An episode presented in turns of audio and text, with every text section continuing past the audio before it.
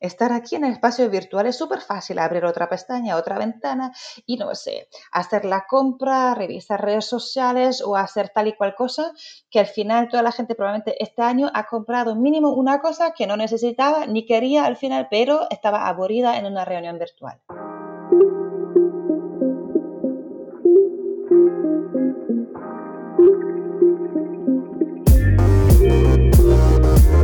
Hola a todos y bienvenidos al episodio número 2 de Hipercreativo. Mi nombre es Roxana Kruger y hoy me acompaña Bárbara Covarrubias. Ella se define como una entusiasta virtual, le apasionan las nuevas formas de trabajar y aprender, el liderazgo positivo y la cultura en general. Hablaremos sobre cómo mejorar las reuniones virtuales y la interacción entre equipos, además de cómo incorporar nuevas metodologías como la llamada gamificación. Espero que disfrutes de esta conversación y ahora sí, vamos a la entrevista. Ante todo, muchísimas gracias Bárbara, eh, bienvenida a, este episodio del podcast. Em, en principio, por si hay alguien que no te conoce, lo que te quería preguntar es, eh, bueno, si te puedes presentar, eh, contarnos quién eres y qué haces. Sí, muchísimas gracias por la invitación. Realmente me alegra un montón, Roxana, formar parte de, tus, de, tu, de tu línea de, de guest en tu podcast. Mira, yo, yo me defino como una entusiasta virtual. ¿Por qué? Porque yo desde varios años como profesora, como investigadora, estuve viendo el tema de las nuevas formas de trabajar y las nuevas formas de aprender. Entonces, todo lo que tiene que ver con el espacio virtual. Y el año pasado, cuando me vine a Valencia como profesora visitante, estuve siguiendo mi, investigación aquí, mis proyectos aquí, pero... Bueno, pasó una cosa que yo definitivamente me enamoré de Valencia, entonces tuve que dejar mi universidad en Austria y me quedé aquí en Valencia, España, porque me encanta la ciudad.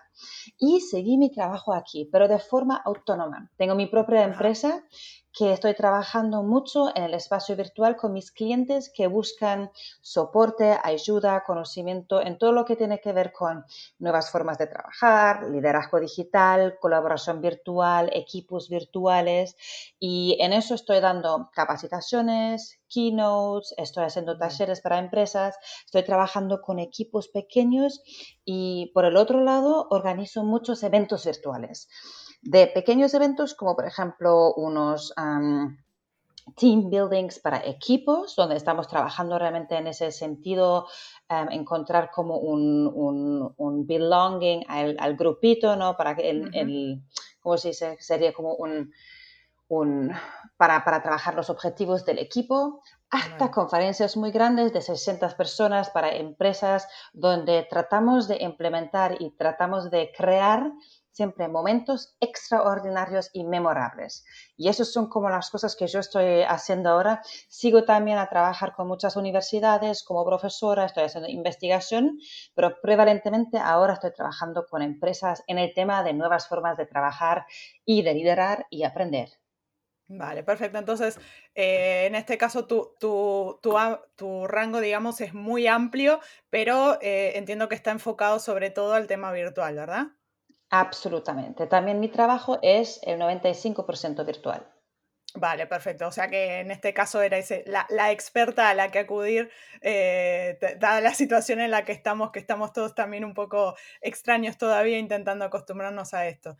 Eh, y quizá como para aclarar un poco también el tema, eh, no sé si todos lo tenemos demasiado claro, incluso yo a veces también me lo pregunto, específicamente a qué nos referimos con esto de moderación o de facilitación virtual.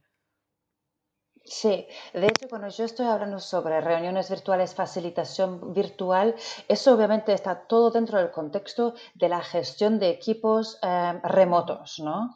Entonces, una parte que es importante es, claro, lo del liderazgo remoto, cómo lidero un equipo que está trabajando en varias partes del país o varias partes del mundo. Entonces, eso es un lado.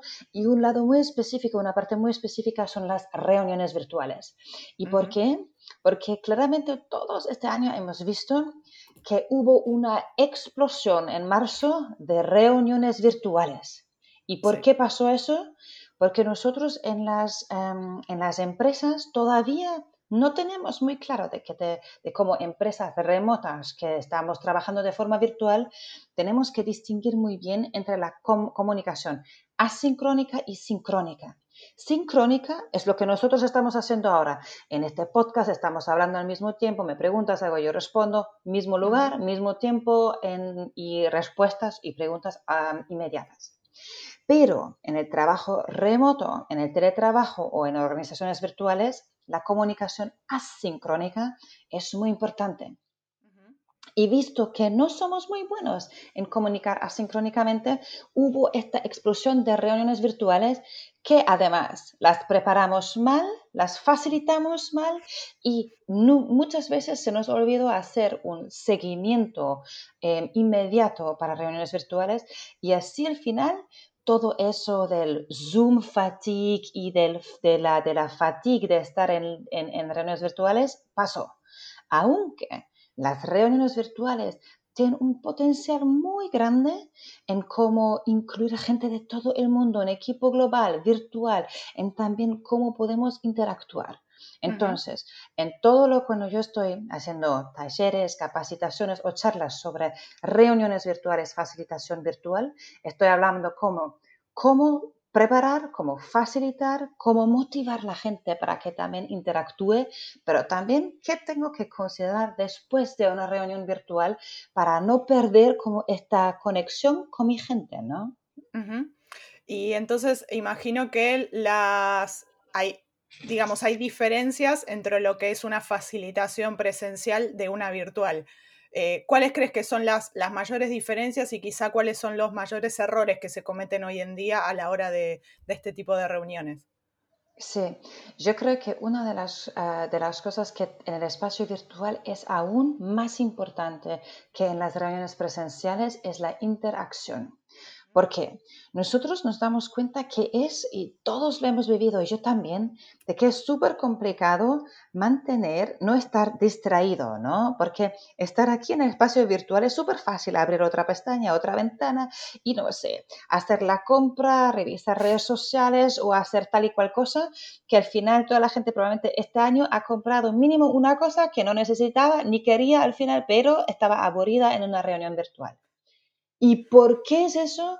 Porque nosotros en las reuniones virtuales muchas veces perdemos un poco la conexión y nos aburrimos porque no interactuamos suficientemente.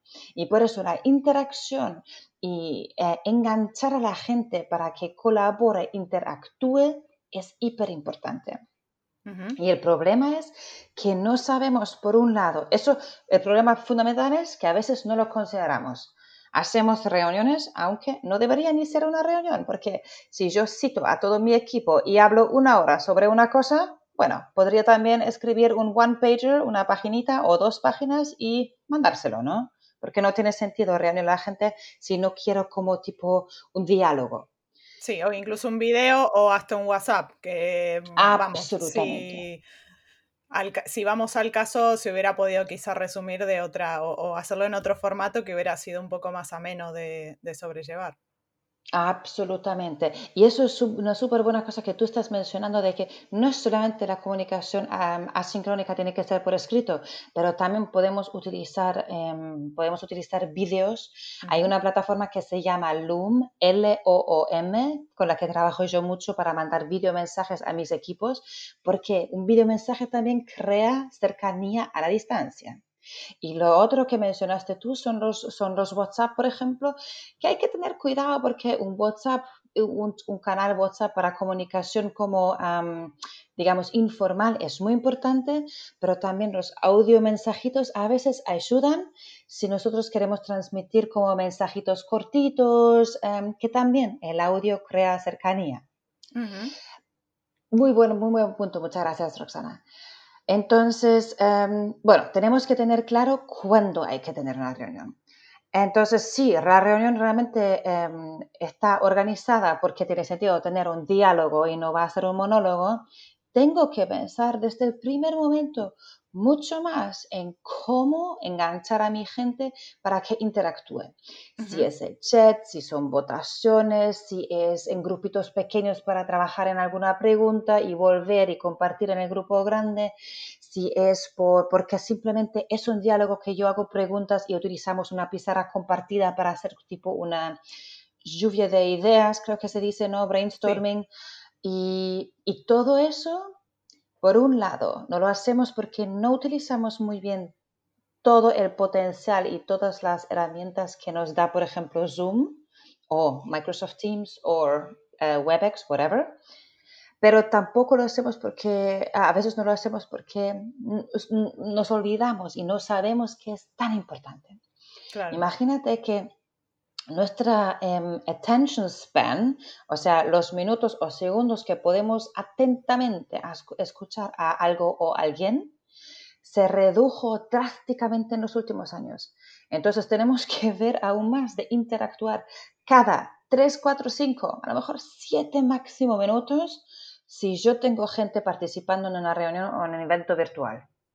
Vale, entonces a la, hora de, estas interacciones eh, em, y de mantener, y entiendo este tipo de engagement, ¿hay algún tipo de eh, ejercicio puntual o cosa puntual o, algo que tengamos que tener en cuenta incluso eh, como parte de los equipos o como parte de tal vez de la cultura de la empresa, algo que tengamos que tener en cuenta a la hora de poder mantener esa interacción o mejorar esa interacción o incluso iniciarla, digo, en los casos en los que ni siquiera se, se hace?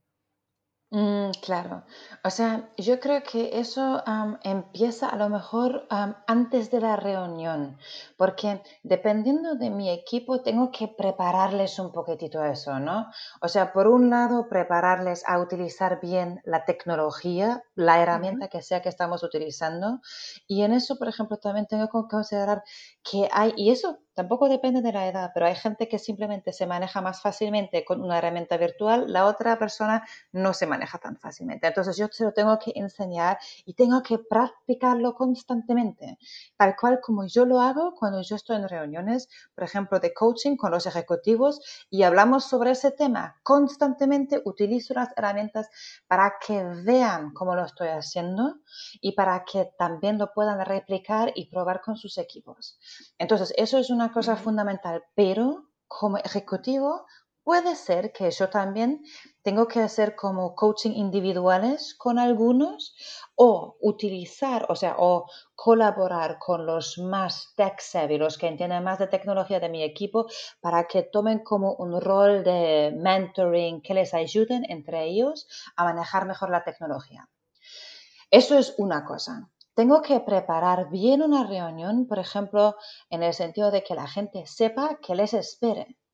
Entonces, al cambiar a lo virtual, tengo que, como en inglés se dice, set the tone, así como darle darle un tono claro o un, ambiente claro para que entiendan lo que yo me espero o lo que cómo nosotros queremos trabajar en el espacio virtual. Puede también ser una sesión que empezamos a hablar sobre nuestras reuniones en equipo, como cuáles son las reglas, los objetivos, cuál es la netiquette, la virtual etiquette, ¿no? Que estamos implementando, cómo, cómo nos hablamos, etcétera. Y al preparar reuniones también, que es importante, que tengo que mandar siempre de forma adelantada. Muy bien, un email con todas las instrucciones, con la agenda, qué es lo que se va a hablar, con también alocar minutos a los diferentes puntos de la agenda para tener claro cuánto tiempo quiero gastar en qué, em, en qué temática. Y todo eso mandarlo también antes ayuda un montón para preparar a la gente para que sepan que les espere.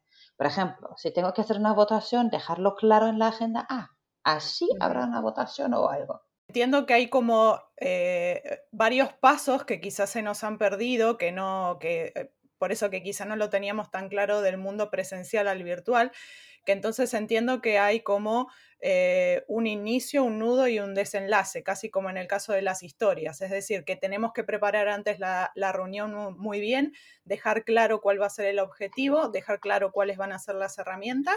Luego también tener muy en cuenta la interacción durante la reunión para poder mantener a la gente, digamos, enganchada de alguna manera y que estén, eh, digamos, no solo que la estén disfrutando, sino que estén sacándole, vamos a decir, un poco de jugo al, al tema. Eh, y luego hacer una, un, quizá un posterior a después de la, incluso después de la reunión, tal vez hasta juntar algo de feedback de la gente como para ver en qué se puede mejorar a futuro. Entiendo que se puede hacer, ah, o sea, es bastante complejo y hay bastantes cosas a tener en cuenta.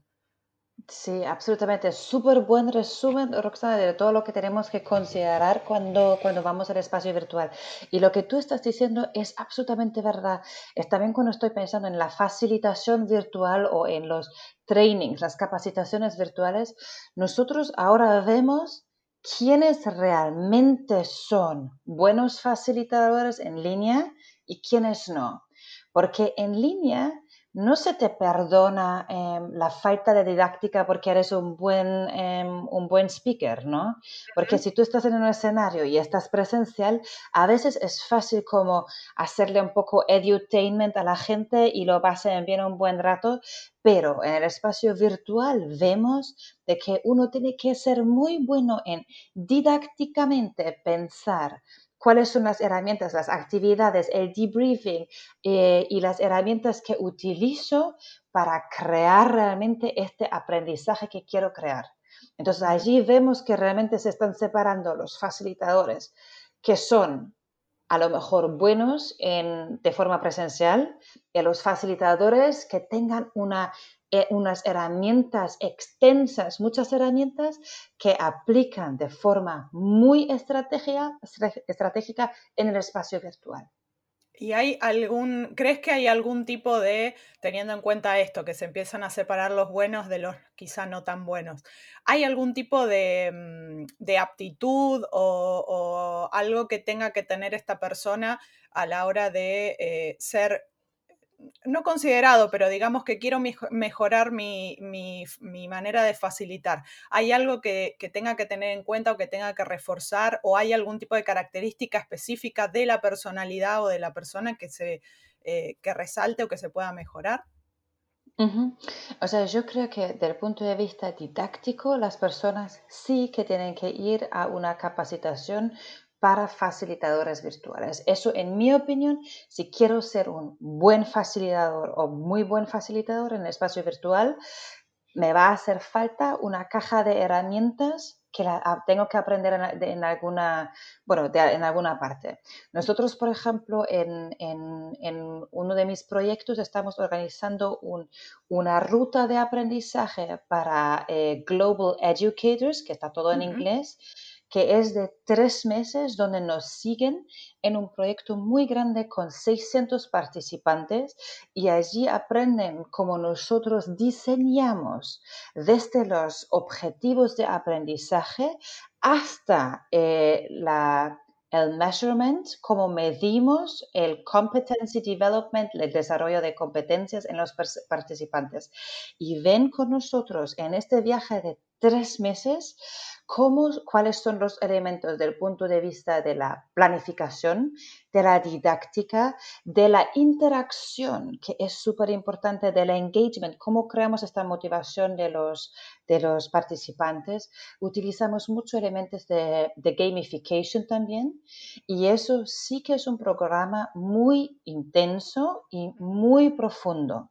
Y yo creo que para poder ah, realmente desarrollar la competencia virtual, a mucha gente les hace falta una, un curso, un diploma, una certificación como, como la nuestra, por ejemplo. Pero hay mucho más allá, afuera de, de, mi, de, mi, empresa, obviamente. Y lo segundo, creo que si estamos hablando de la aptitud, de la actitud un poquitito, es esta mente abierta, la disposición y el, creer que en el espacio virtual podemos crear rutas de aprendizaje o rutas de o equipos que realmente tengan una experiencia con mucho valor. Yo noto que mucha gente va al espacio virtual, pero piensa y vive un poquitito así, tiene un poco una actitud de rechazo y está así como, ya, yo no creo que puedas aprender bien en el espacio virtual, es todo aporrido y nadie hace seguimiento, qué sé yo. Y mucha gente también, muchos ejecutivos con los que trabajo también me dicen, ya, pero equipos virtuales, no se puede crear eh, cercanía imposible porque estamos distantes. Si tengo esta actitud y esta, este, este creer, no me va a resultar. Entonces, por un lado, tener la caja de herramientas, realmente eh, educarse en el, en el ámbito y por el otro lado, también pensar en su propia actitud. Y con eso, tú ya tienes una mente más abierta y vas a utilizar como eh, métodos o herramientas mucho más innovadoras porque vas a tener, porque si estás abierto, se te viene incluso con una herramienta como muy básica, puedes crear un espacio increíble para tus participantes o para tu equipo. Claro. Y volviendo esto al, tema este que me, sonó un concepto bastante interesante, ¿qué, ¿a qué te refieres con esto de la gamificación? O sea, eh, me da la sensación de que está relacionado con algo de juego, pero claro, la palabra juego también en esto suena un poco extraña. Sí, sí, sí. Muchísimas gracias por preguntar. Sí, de hecho, em, cuando estamos hablando sobre rutas de aprendizaje y aprendizaje en el espacio virtual, lo que se utiliza mucho hacer, o, o, sea, lo que no se utiliza todavía muchísimo, pero se empieza a implementar mucho más, son elementos de gamificación, de gamification para los participantes. ¿Por qué?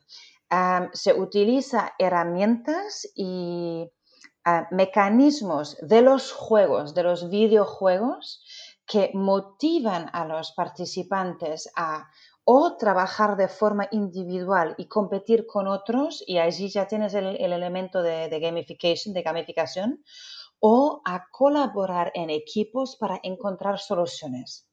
Y eso es algo que fácilmente podemos crear simplemente con em, un, no sé, un Excel, por ejemplo, y con una tarea muy simple, pero va hasta allí que podemos utilizar um, quizzes y quizzes, por ejemplo, utilizando Mentimeter o Kahoot o Slido, que son herramientas de, de votaciones y hacer quizzes en línea y va incluso más allá de realmente hay muchas aplicaciones como por ejemplo Minecraft o estos realmente juegos que se utilizan donde equipos trabajan junto a solucionar una tarea muy grande y allí se puede desarrollar skills sobre liderazgo, comunicación, colaboración, eh, competencias que necesita en este mundo VUCA, volatile, uncertain, complex and ambiguous, ¿no?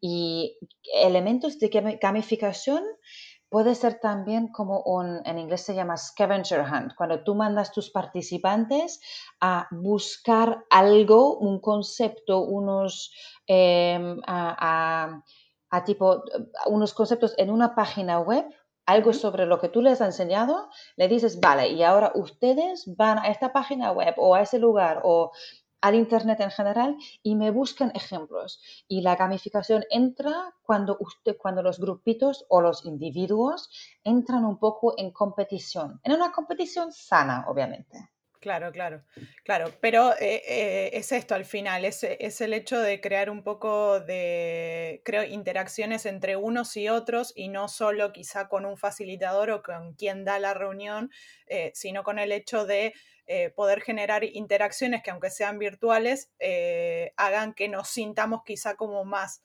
como juntos o reunidos, casi como si estuviésemos en el, mismo espacio, sencillamente porque estamos interactuando. Y claro, lo del tema del juego parece como muy, muy interesante porque, bueno, creo, creo, no sé si mucha gente lo, lo tiene, quizá lo tiene en cuenta o lo, o, o lo puede llegar a aceptar porque suena así como, uh, juego, pero ¿cómo, cómo interactuamos con el tema del juego en una, en una situación profesional, vamos a decir, como tiene que ser el tema del, trabajo o en una reunión, pero suena, suena algo muy interesante. ¿Has tenido alguna, em, alguna experiencia en la cual... Eh, hayas probado quizá un, elemento nuevo o, que hace poco hayas probado alguna nueva interacción, eh, que nos puedas contar alguna historia, tal vez. Mm, o sea, yo constantemente utilizo como elementos de gamificación muy más chiquititos, por ejemplo, estos quizzes o cuando trabajan juntos o cuando tienen que buscar una solución juntos, pero le doy como un poco más prisa, o sea, le doy un poco más de presión y después tienen que competir con la solución. Eh, últimamente me he ido realmente un poquitito a ese mundo de la gamificación. Em, digamos, como más elevada, porque estuve participando con un compañero de, de Mumbai en uno de sus herramientas, es una aplicación para eh, líderes, para desarrollar em, capacidades de liderazgo, que desarrolló una aplicación donde tú trabajas en equipo con otra gente para encontrar una, una, solución a un problema. Y eso yo vi también, y solamente para, para, comentar lo que tú dijiste, sí, juegos a veces es una palabra que en el contexto empresarial y también dependiendo un poco de los países no es lo más aceptado. Entonces allí realmente mm, a veces me voy a la palabra simulaciones, porque simulación ya es como algo más aceptado, pero también es un poco, depende del contexto. Y a, este, eh, y a esta gamificación, a ese juego donde yo participé, era increíble ver cómo cuántas... Em, cuántas, eh, cuánto, cuánta, cuánto contenido para análisis después había sobre nuestro comportamiento en el grupo, tratando de resolver la tarea que teníamos en ese ambiente em, que realmente era un videojuego. Y estamos conectados todos tal cual como nosotros ahora, mediante una plataforma de vídeo y eh, en el mismo momento estábamos jugando en nuestra aplicación, pero tratando de comunicar y encontrar una solución conjunta. ¿Y cuál fue el resultado? ¿O cuál notas que ha sido el resultado de eso? Imagino, me da la sensación de que suena algo súper positivo, de que suena que eh, es, es, como muy interactivo y muy interesante. ¿Cuál sentiste que fue la respuesta a esto? Absolutamente, eso es lo que yo tenía la sensación de la gente. Yo creo que por un lado es, eh, aprendimos mucho de, de, nosotros mismos mientras estábamos jugando en cómo interactuamos, porque era gente de todo el mundo y eran grupitos mixtos, ¿no? Entonces también interactuar con gente nueva, a solucionar así de repente, tener como la confianza en el equipo nuevo en donde, donde participa, participas, era algo súper interesante para la mayoría de nosotros y después el debrief, ¿no? Las preguntas que te hace el facilitador después eran increíbles, muy profundas, mucho, mucho material para reflexionar sobre nuestras estrategias como grupo, pero también tal cual como nosotros mismos como individuos nos portamos. Y como último, em, lo encontraba muy interesante porque esta, esta simulación o este juego no es solamente para desarrollar nuestras capacidades en, en un grupo, en actividad de grupo, pero también lo podría jugar sola, por ejemplo, y reflexionar con un coach después en sesiones individuales.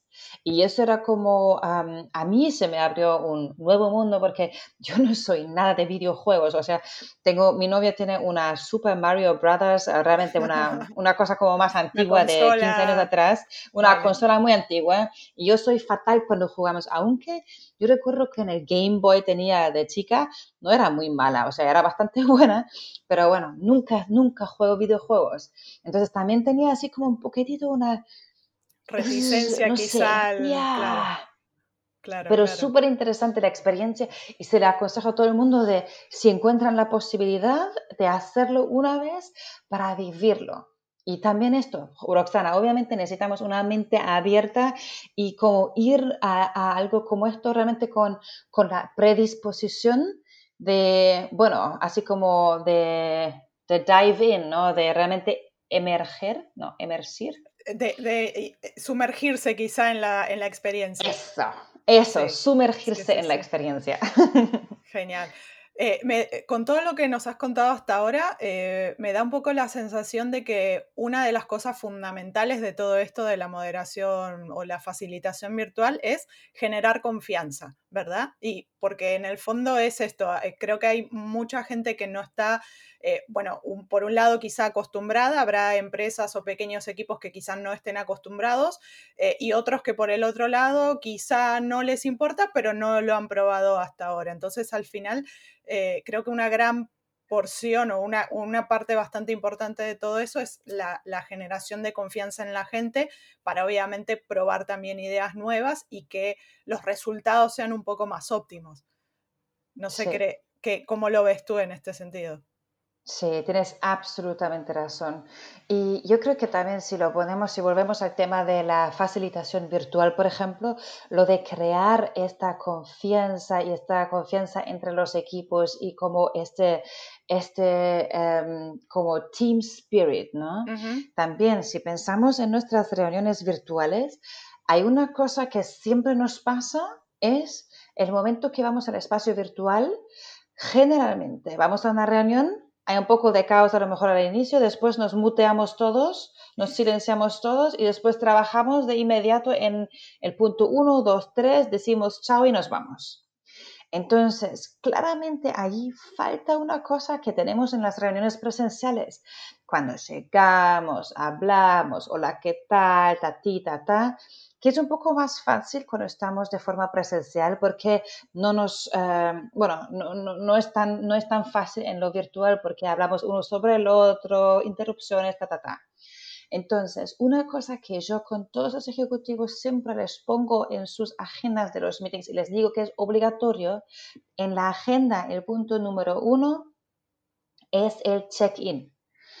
Y el check-in es de cinco minutos, pero tienes que tomarte el tiempo para empezar con alguna pregunta, con alguna interacción que fomente y que, que les dé la posibilidad de interactuar de una forma más personalizada, más personal. Y después empezar a hablar sobre realmente temas del trabajo, ¿no? Claro es como sentar un poco las bases para, bueno, meternos un poco en el tema de que vamos a estar trabajando con el equipo ahora de trabajo, porque incluso creo que el ambiente a veces nos, nos condiciona a que, ah, bueno, estoy en casa, estoy en un ambiente virtual, ¿cómo cambio mi perspectiva o mi mindset o, hago el clic a decir, bueno, ahora estoy en modo trabajo. Entonces, claro, quizá esto nos predispone a decir, bueno, ahora sí, me relajo, es como si me tomara el cafecito eh, con el compañero mientras estamos por eh, eh, iniciar el trabajo o meternos en la reunión. Y bueno, entonces ahí sí ya sentamos un poco las bases para entrar en modo, modo trabajo, quizá. Sí, absolutamente. Perfecto. Entonces, ¿tienes algún, a ver, esto me suena un poco, quizá, eh, quizá no es exactamente así, pero eh, esto de estos pequeños cinco minutos me suena a lo que en, otras, en otros procesos creativos eh, le llaman icebreakers, esto de estas preguntas a veces que, rompen un poco el hielo. ¿Tienes algún tipo de eh, consejo o algún ejercicio que puntualmente te guste utilizar o que veas que tiene eh, un muy buen, como muy buen recibimiento por parte de la gente para que alguien que quizás está, eh, está intentando mejorar sus skills, vamos a decir, en esto de la facilitación, ya lo pueda incorporar en su día a día, quizá en las reuniones? Sí, em, sabes que yo creo que puede ser tan sencillo y simple como, por ejemplo, hacerle una pregunta, ¿cuál fue la última comida que tenían? Y cambiar el nombre. Y así como que, por ejemplo, aquí en, en cada herramienta tú puedes cambiar tu nombre y en cambio de llamarme solamente Bárbara Covarrubias, pongo allí Bárbara Covarrubias, Paella Valenciana. Entonces, eso podría ser tan sencillo como esto que nos cambiamos los nombres con la última comida, con el sentimiento, con la emoción con la que llegamos a la reunión, con el último deporte o, sea, la última actividad física que hicimos el fin de semana, lo que sea. Allí realmente no hay límites a la creatividad, pero puede ser tan sencillo, tan sencillo como cambiarse el nombre hasta que utilizar, por ejemplo, y dedicarle a lo mejor 10 minutitos, cambiar el fondo de pantalla, eh, ponerte como un fondo virtual que es no sé, una foto de un lugar que te estimula un montón y si pudieras, este sería el lugar donde yo, tú, desde donde tú trabajarías mañana. Y así que, por ejemplo, para que la gente busque rápidamente un minutito, piense brainstorming cada uno para sí mismo y se ponga el fondo virtual de este lugar. O se ponga otro fondo virtual que es solamente para tener una interacción con cada de estas cosas, lo que también hacemos, y eso, no es, eh, eso es bastante importante, entrenamos las capacidades digitales también. Porque el momento que tengo que renombrarme, ya tengo que hacerlo varias veces y la gente es súper rápida después. Y suena, es, una cosa chiquitita, pero sí que desarrolla la, la, capacidad, la agilidad digital. Lo mismo con cambiar los fondos virtuales. Yo no soy una gran fan de los fondos virtuales. Lo utilizo realmente solamente para romper hielos, para icebreaker. Generalmente no me lo pongo porque no me gusta que me vean con una oreja cortada o con la mano que de repente desaparece porque eso se ve ridículo, ¿no? Pero para actividades como estas puede ser incluso divertido. Claro, al menos para ese momento puntual y ya luego le hemos ido a nuestro fondo habitual, que quizá no sea el más, el, más adecuado o el más divertido, pero bueno, que, al menos es el real. Eh, que eso también poco a poco que eso también poco a poco se ve cada vez más como estamos normalizando, da la sensación el hecho de los fondos que tenemos, eh, incluso en mi caso también me pasa con el fondo que tengo, eh, que aunque en el podcast no se vea, pues es esa, es esa sensación de, oh, estoy mostrando mi intimidad de alguna manera. Y es, es, un poco extraño, pero está, está muy bien que se, que se normalice. Eh, y por último, entonces, eh, ya pasando quizá algo, bueno, ya nos has dado algunos tips eh, más prácticos para poder meternos poco a poco en este tema. ¿Hay algún libro, podcast, vídeo o alguna cosa o que nos puedas recomendar quizá para que la gente pueda, como un recurso, donde la gente se pueda informar un poco más o capacitar un poco más en esto de la facilitación virtual? Bueno, o sea, no para autopromocionarme a mí misma, pero yo tengo un blog eh, que está en barbaracv.com slash blog. Encuentras un blog con muchos, muchos artículos en inglés sobre cómo em, aumentar la interacción en tus reuniones, cómo preparar reuniones, cómo hacer capacitaciones en línea eh, que realmente sean espectaculares, por ejemplo. Entonces, allí es un recurso para la gente que le gusta leer. Después también tengo un canal de YouTube que tengo muchas entrevistas con gente de, todo el mundo que es eh, también sobre todos estos temas que hablamos hoy día. Y también tengo una persona que yo sigo, por ejemplo, eh, mucho en, en, Internet y estoy ahora solamente viendo porque se llama The Art of Facilitating, así como el arte de facilitar.